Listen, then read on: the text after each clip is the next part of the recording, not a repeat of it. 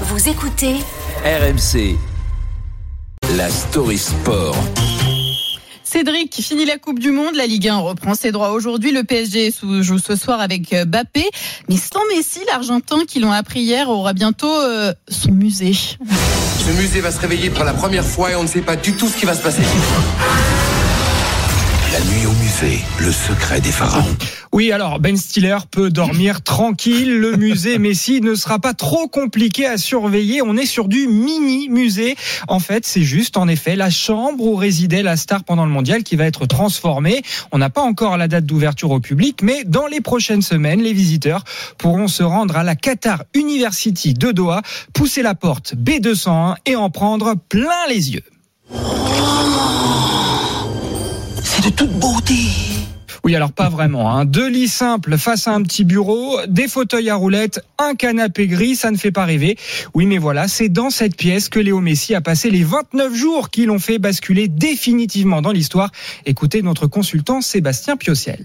Ce titre-là pouvait lui manquer comparé aux grandes, grandes légendes comme Maradona, Pelé. Euh, ça reste peut-être le meilleur joueur de tous les temps. Par rapport au Qatar, ben, on sait qu'ils ont globalement réussi leur Coupe du Monde. Ils surfent un petit peu là-dessus euh, pour pouvoir mettre Messi euh, un peu plus à l'honneur. Mais ça va, Narcisse, franchement, au bout d'un moment, reproduire carrément euh, la chambre. En plus, elle est moche.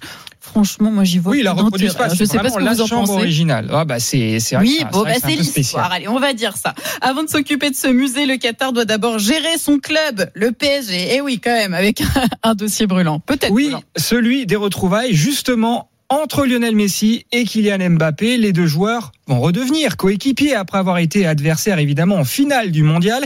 Et on sait hein, que le Français a été moqué, parfois insulté pendant les célébrations des Argentins, notamment par ce désormais fameux gardien Emiliano Martinez.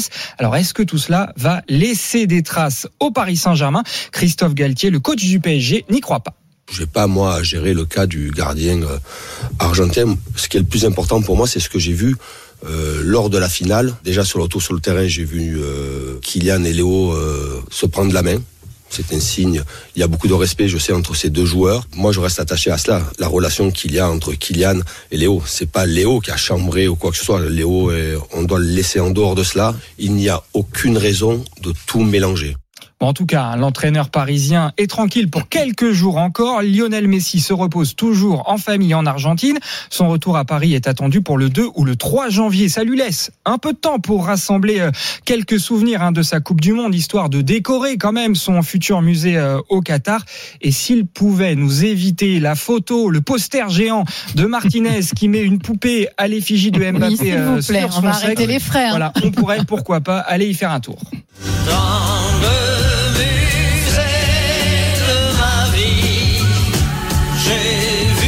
Les retrouvailles entre Kylian et Léo. On va scruter ça évidemment. Et Neymar est pas rentré, sur la- Neymar est pas rentré du Brésil encore là. Si, si, Neymar, Ah, il, est là, il pourrait même commencer ce soir Ah, avec. Mbappé hein, contre Ah, bah. Strasbourg 21h, à suivre sur RMC Ah, évidemment. Évidemment, déjà de premières retrouvailles. Ce qui est bien, c'est qu'avec le foot, ça ne s'arrête jamais. Il y a sans cesse des rebondissements. Merci beaucoup, Cédric.